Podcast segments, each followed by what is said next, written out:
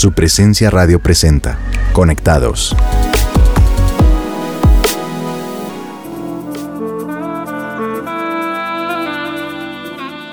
Hola, hola a todos nuestros oyentes de Conectados de su presencia radio. Qué felicidad estar aquí en un programa más de Conectados. Soy Lucía Aldana y conmigo está mi maravilloso y guapo esposo, Pedro Payares. Hola, amor. Gracias por la introducción. Hola a todos nuestros oyentes de su presencia radio. Estamos en un nuevo programa de Conectados y por supuesto me acompaña mi hermosa esposa, de la que me siento total y absolutamente orgulloso de compartir el set el día de hoy. Tenemos un tema muy, muy, pero muy chévere que yo creo que nos va a motivar mucho. Para comenzar con nuestro programa de hoy, quiero preguntarte, amor, si recuerdas el juego ¿Dónde está Javier? ¿Recuerdas de qué era? ¿Alguna vez lo jugaste? Pero claro que lo recuerdo, eso marcó toda una generación y yo recuerdo que nunca lo pude encontrar. bueno, mira, yo, yo sé que era domingo de 1989, 9 de abril. Ese día en la primera página del espectador, en medio de noticias políticas, económicas y judiciales, se veía el perfil de un joven rockero, rubio, jeans ajustados, chaqueta corta de cuello alto, gafas negras, nariz aguileña y tenis rojos de tela. Ese día, a pesar de que el martes siguiente saldría el primer gran escenario para jugar, nació el personaje que se convertiría en uno de los íconos más recordados de los medios de comunicación en la historia reciente del país. ¿Dónde está Javier? Eso fue algo que estuvo muy de moda y yo lo intenté muchas veces. La verdad era un poco frustrante porque me quedaba muy difícil, nunca lo pude encontrar y me daba hasta rabia de ver cómo mis amigos llegaban con el periódico y con el muñequito ahí, con un marcador encima, con un circulito señalando dónde está. Y yo, pero ¿por qué lo vieron y yo no pude? sí, sí, sí, era, era complejo, pero a mí me encantaba. A mí me fascinaba jugar aquí a encontrar a Javier en medio de tanta gente, pero pues así como dices tú, pues era difícil encontrar a este personaje con tanta gente, en medio de tantos objetos, de cosas, pues que nos impedían ver a Javier. Y hoy quisiera preguntarte, ¿cómo nos va encontrando milagros? ¿Tenemos claro cuántos milagros Dios ha hecho recientemente? ¡Wow! Tremenda pregunta, porque yo creo que así como para muchas personas fue difícil encontrar a Javier, creo que para muchos de nosotros ha sido difícil encontrar y reconocer los milagros que Dios ha hecho en nuestra vida. Y a veces es difícil sobre todo porque eh, los momentos de dificultad nublan las cosas buenas que hace Dios. ¿Qué milagros Dios ha hecho en momentos críticos? Amor, ¿tú puedes contarlos? Claro, muchísimos, muchísimos milagros. Yo creo que mi vida y nuestra vida de relación de matrimonio también está inundada de milagros Quizá me acuerde de algunos más que otros, pero sé que Dios siempre ha estado ahí dándonos y haciendo milagros. Bueno, eh, la manera en la que conocí a Dios fue a través de un milagro de sanidad de mi mamá con un cáncer que tuvo. También he vivido en mi cuerpo milagros de sanidad. Hemos vivido milagros de, provisión, más que todo en esta pandemia. Hemos vivido milagros también de, sanidad en medio de, de este COVID que ha quejado a tantas familias, a tantos amigos, personas familiares, matrimonios restaurados, relaciones irremediablemente rotas que se volvieron a unir. Y por eso en Marcos 9:33 dice, Jesús le dijo, si puedes creer, al que cree todo le es posible. Y hoy en Conectados hablaremos de esto, de los milagros, y mientras piensan en esto, los invitamos a escuchar la canción La pesadilla de la banda Su Presencia. En el pasado hiciste milagros otra vez. En el desierto tus manantiales saciaron mi sed.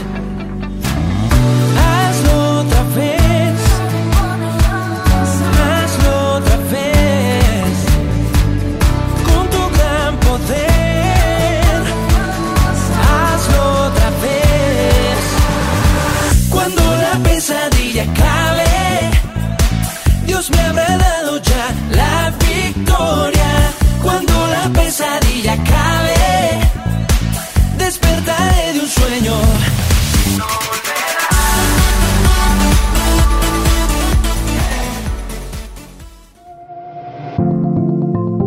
Seguimos en Conectados.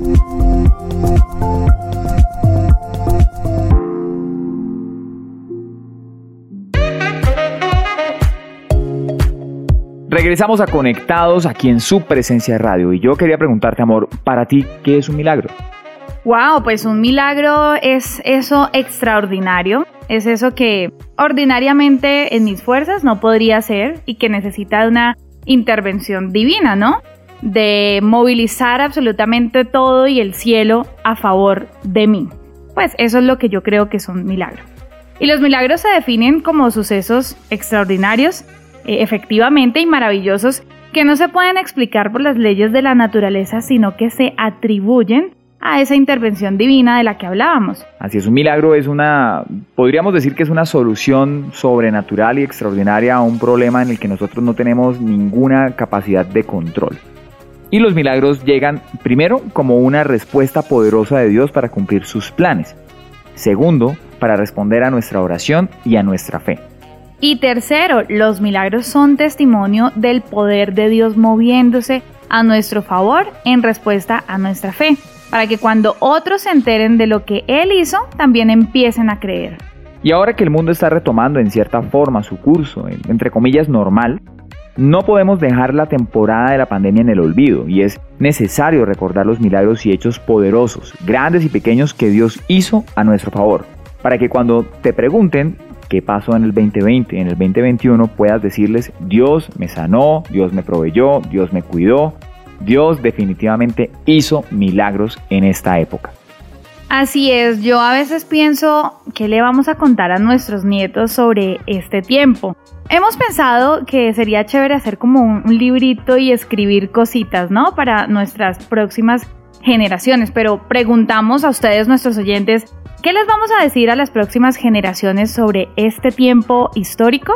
Y con esa pregunta que haces, Recuerdo que algo similar vivió el pueblo de Israel, quienes pasaron por una larga crisis que duró 40 años, en la cual Dios nunca los abandonó y lo demostró con poderosos milagros.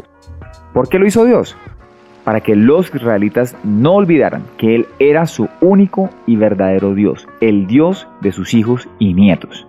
Qué lindo esto, pues esto nos anima a que hablemos a la generación que viene de las maravillas y los milagros que Dios ha hecho para, como dice en el Salmo 78.7, para que ellos pongan su confianza en Dios y no se olviden de sus hechos, ¿no? La buena noticia es que Dios quiere que tengas la certeza de que así como estuvo con Israel, Él estará contigo y conmigo. Josué 3:5 dice, purifíquense porque mañana el Señor hará un gran milagro entre ustedes. Bueno, yo lo creo. Yo también lo creo. Muchas veces nos enfocamos en las cosas difíciles que vivimos, como por ejemplo todo lo malo que la pandemia nos ha dejado y no es para menos. Pero hoy queremos invitarlos a cambiar la manera en la que vemos la vida y estemos expectantes por los milagros que Dios va a hacer en nosotros. Y también recordar los milagros que Dios ha hecho. Que no olvidemos, que no dejemos que se escondan detrás de las cosas malas. Recordemos las cosas buenas que hemos vivido.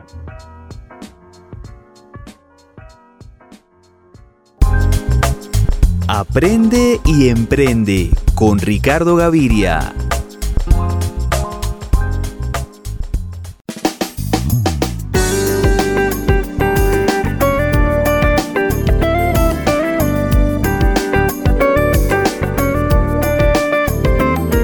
De ser emprendedor abarca muchos sueños personales, familiares y globales que en sí son el motor que nos impulsa y muchas veces no deja que nos rindamos fácilmente.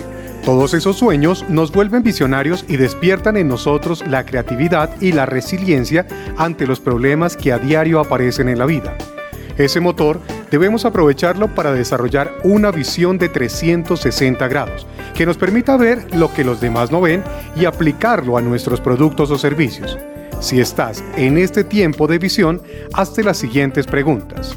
Primero, ¿realmente lo que pienso hacer va a solucionar un problema? Muchas creaciones o invenciones que consideramos originales son el resultado de tendencias o modas pasajeras que a futuro no generan soluciones y al hacer investigaciones profundas encontramos mejores opciones. Segundo, ¿tenemos claro por qué es un problema? Cuando queremos ofrecer un producto o servicio innovador, tenemos que enfocarnos claramente en si resuelve un problema o no. Un ejemplo, si como emprendedor veo la necesidad de abrir un restaurante en un sector, es porque puede haber poca oferta de restaurantes en esa área. el mercado pide un estilo de alimentación diferente o puede competir con la variable calidad-precio que garantice el éxito de este negocio y solucione el problema de alimentación de un sector en particular. Tercero, ¿cuál será la propuesta de valor que me dé la diferencia ante los demás? Dicen por ahí que no es negocio comprar pan para vender pan y eso nos debe llevar a evaluar si voy a ofrecer lo que todo el mundo ofrece o puedo innovar al punto de ser reconocido en el mercado por ser diferente. Cuarto, ¿soy referente de innovación o una simple copia? Debemos tener en claro que lo que hoy creamos que es un éxito, muchos lo van a querer copiar o implementar en sus empresas o negocios, lo que implica que debemos mantenernos en modo innovación para que cada 6 o 12 meses podamos ofrecer productos mejorados o nuevos para mantener a nuestros clientes fieles y expectantes a lo que hacemos. Ser emprendedor implica que tu visión debe mejorar completamente porque así no solo verás lo que ocurre a tu alrededor, sino que vas a ver cómo tú mismo tienes que reinventarte a diario en lo que haces, piensas y en cómo actúas.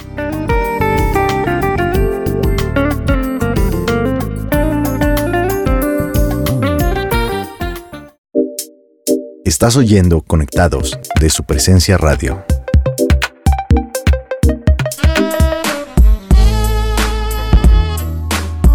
Ya estamos por terminar el episodio del día de hoy en Conectados de su presencia radio, pero antes de terminar queremos dejar algo claro y es que Dios entiende el dolor físico y emocional por el que hemos pasado y conoce las preguntas que como seres humanos tenemos frente a los milagros que ocurrieron o que de pronto no ocurrieron. Muchos en este tiempo han perdido su trabajo, otros aún están viviendo un duelo porque perdieron a un familiar cercano, otros estuvieron enfermos, solos, quizás en una crisis familiar.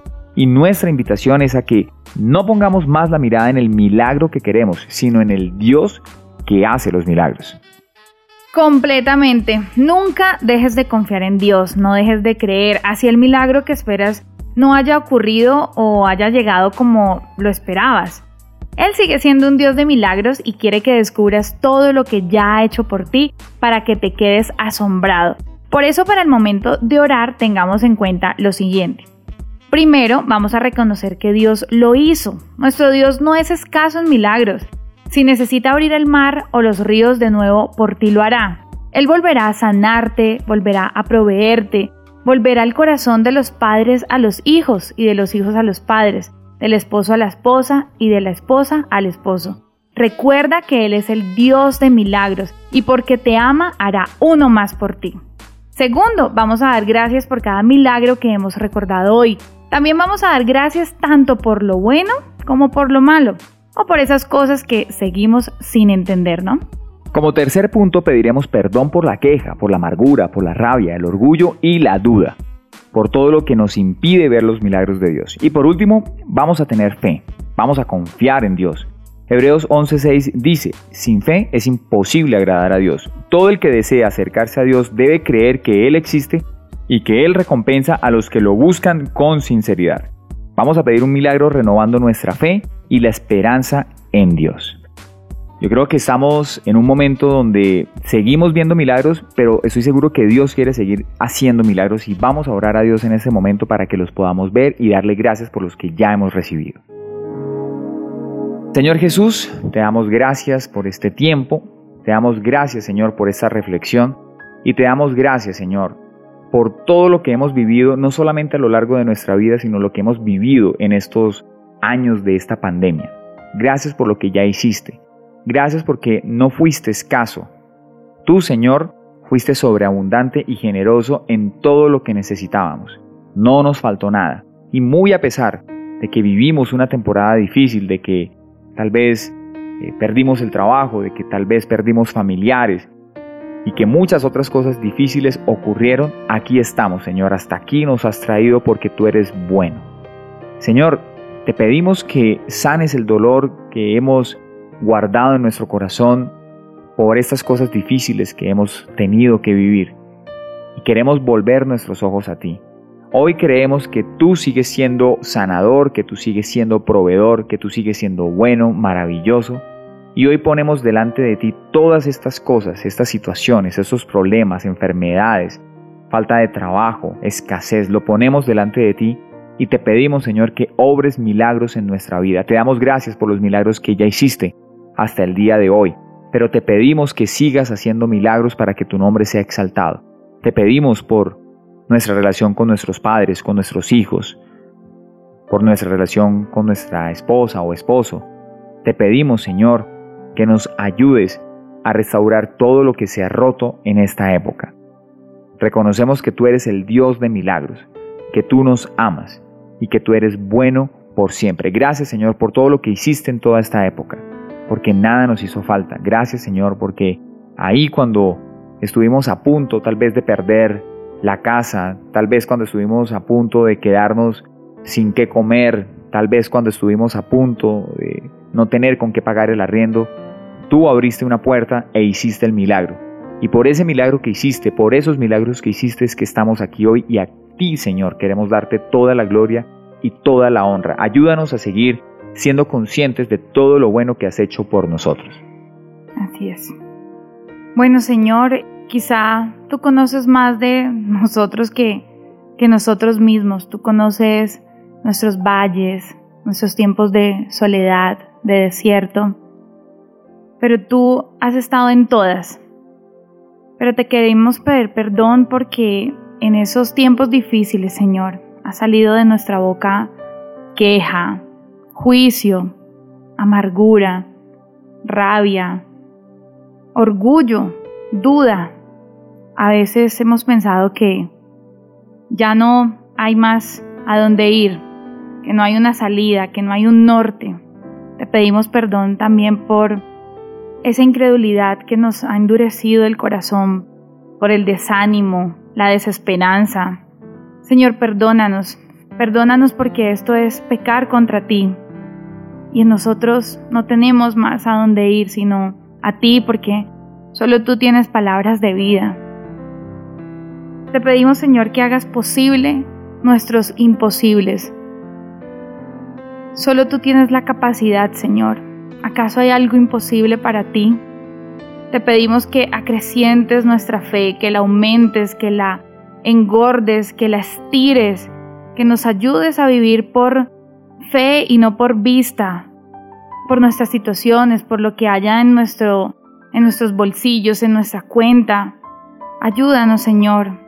Tú dices que sin fe es imposible agradarte. Y hoy queremos, Señor, agradarte a ti en todo, Señor. Queremos acercarnos cada día más a ti para que muchas personas te conozcan, muchas personas vean que tú eres el Dios de milagros, el que hace las cosas extraordinarias, el que sobreabunda, el que provees, el que vas mucho más allá de lo que nosotros podemos pedir o imaginar, Señor. Hoy te pedimos por todos esos milagros. Renueva nuestras fuerzas, danos paciencia, Espíritu Santo. Enséñanos a esperar. Danos esa confianza y esa esperanza que solo viene de ti. Te lo pedimos, Padre Celestial. Te pedimos que te glorifiques en nuestras vidas para que todos te puedan conocer, para que puedan ver que hay un Dios poderoso, un Dios extraordinario, un Dios que nos ama, que nos cuida y que nunca nos ha dejado y que jamás nos abandonará. Creemos y confiamos en ti y descansamos, Señor, con la seguridad de que tú harás, Señor, posible lo imposible. Y que no solamente vamos por tu mano de milagros, sino también por tu corazón, Señor. Ayúdanos, Padre, en estos tiempos, en lo que ha pasado y en lo que viene, Señor. Y te damos gracias en el nombre poderoso de Cristo Jesús. Amén.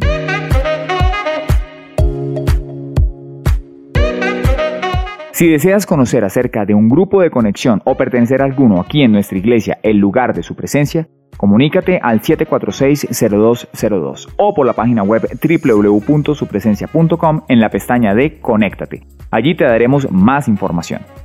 Y si te gustó nuestro programa Conectados de su presencia radio y quieres repetir este programa, compartírselo a alguien más o quieres oír los programas anteriores, puedes buscar nuestro podcast en la plataforma digital favorita. Búscanos como Conectados de su presencia radio. Gracias, por, escucharnos.